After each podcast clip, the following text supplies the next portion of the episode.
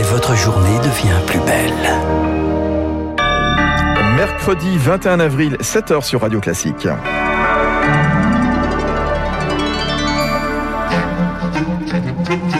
6h30, 7h30, la matinale de Radio Classique avec Fabrice Lundy.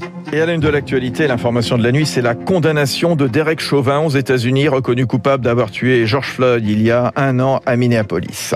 Bientôt un quatrième vaccin contre le Covid en France. L'Agence européenne du médicament donne son feu vert hier à l'américain Johnson Johnson. Et puis, porter un masque quand on se balade dehors, quand on fait du vélo, est-ce que c'est vraiment utile?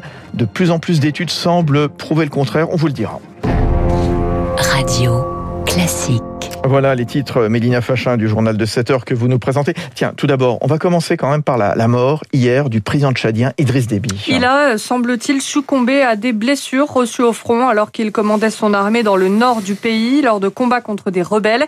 Idriss Déby avait 68 ans. Ce militaire et combattant avait pris le pouvoir il y a plus de 30 ans. Victoire fort. Le 1er décembre 1990, Idriss Déby vient de renverser le régime abré et s'exprime face caméra en treillis. Le plaisir est immense pour tous les combattants des forces patriotiques d'avoir contribué à l'éclosion du cadeau le plus cher que vous espériez, c'est la liberté. Il suspend la Constitution, dissout l'Assemblée, ce sera président Déby, Déby chef des armées, Déby maréchal du Tchad, autant de titres pour celui qui ne cesse de se présenter comme guerrier.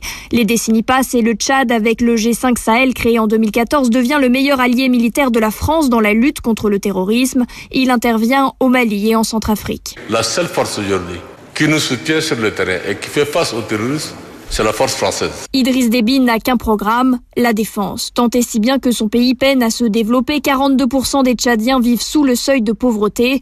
Alors les opposants profitaient il y a quelques semaines de la sixième élection de Déby pour se faire entendre. Leurs marches sont violemment dispersées. Avec les élections, on ne peut jamais changer ce régime-là. J'invite les Tchadiens de plus en plus à sortir massivement à tous les appels. Aujourd'hui, c'est un de ses fils qui lui succède. Mais les rebelles du Nord qui mènent une offensive contre le régime depuis dix jours promis de marcher sur Djamena. Idriss Déby, allié de la France, l'Élysée regrette la perte, je cite, d'un ami courageux.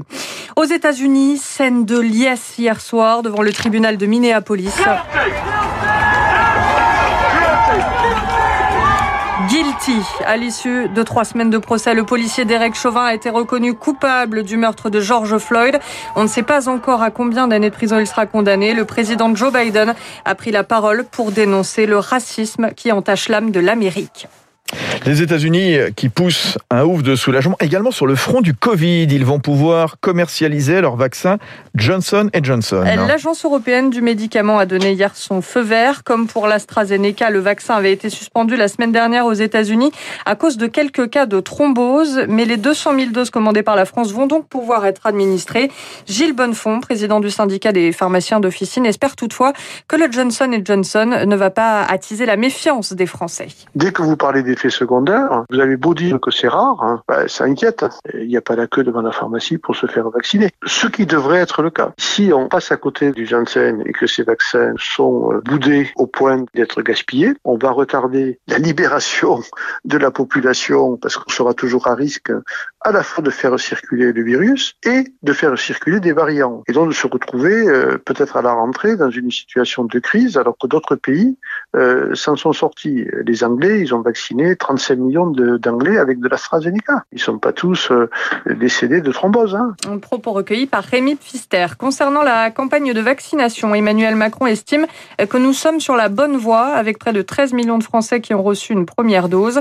À partir de samedi, de nouvelles professions vont devenir prioritaires à la vaccination. 400 000 salariés de plus de 55 ans dont le métier les empêche de télétravailler et les expose à un risque accru de contamination, par exemple les conducteurs de bus, les caissiers ou encore les boulangers. Bon, en tout cas, Mélina, même si nous sommes peut-être euh, sur la bonne voie, pour le moment, toutes les restrictions, elles sont maintenues. Y compris le port du masque en extérieur. Pourtant, la question fait de plus en plus débat. Est-ce vraiment utile? Les études se succèdent et les scientifiques ne tombent pas tous d'accord, Laura Taouchanov.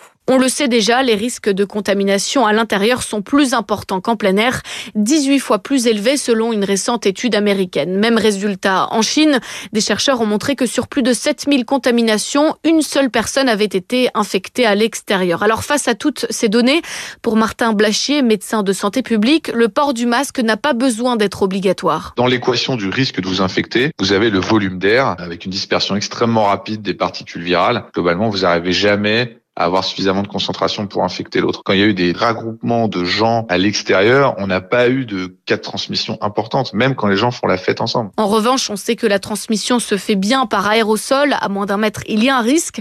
Tout l'enjeu, c'est bien la projection de gouttelettes, selon Manouk Abkarian, chercheur au CNRS en biochimie. Ça dépend de tellement de paramètres. Vous êtes en train de parler au soleil ou à l'ombre, dans une humidité donnée ou vous êtes euh, dans un environnement très sec? Comment ces aérosols vont se comporter? Vont sécher ou pas sécher? Est-ce que ça va rendre le virus inactif ou pas. Ne pas avoir le masque, c'est un pari que vous faites. Avec l'arrivée des beaux jours, certains maires du Morbihan, par exemple, ont allégé l'obligation de porter le masque dans les communes de moins de 5000 habitants, là où les contaminations sont en baisse. La Bretagne qui propose d'ailleurs de devenir une sorte de zone test dans les prochaines semaines pour commencer à alléger les mesures de restriction. Pourquoi pas rouvrir peu à peu les terrasses ou les cinémas? Hier, le ministre de la Santé, Olivier Véran, s'est dit favorable à une approche territoire par territoire pour commencer à lever peu à peu les freins à partir de la mi-mai. Et puis ça fait pchit. Voilà, un mot de football pour finir avec ce gros flop pour la Super League. Deux jours à peine après l'annonce choc de la création d'une compétition concurrente de la Ligue des Champions par 12 grands clubs européens. Six d'entre eux, tous les Anglais, se sont retirés du projet euh, les uns après les autres hier soir. Les créateurs de cette Super League annoncent qu'ils vont donc la remodeler. Voilà, jeu de mots, et je voyais sur un tweet euh, de Miguel de Rennes tout à l'heure, les Anglais se sont retirés les premiers. Voilà, messieurs les Anglais tirez les premiers. Voilà, jeu de mots. Merci beaucoup. Merci Mélina Fachin. À tout à l'heure. Il est 7h07 sur Radio Classique. Très bonne matinée. Dans un instant, l'essentiel de l'écho. Euh, l'édito économique d'Étienne Lefebvre des échos. Oui, le contrôle fiscal chamboulé l'an dernier par le, le Covid. Et puis juste après, Marie-Ange Debon, la présidente du directoire de Keolis. Alors, navette autonome, bus à hydrogène, tramway. Comment va-t-on voyager à terme?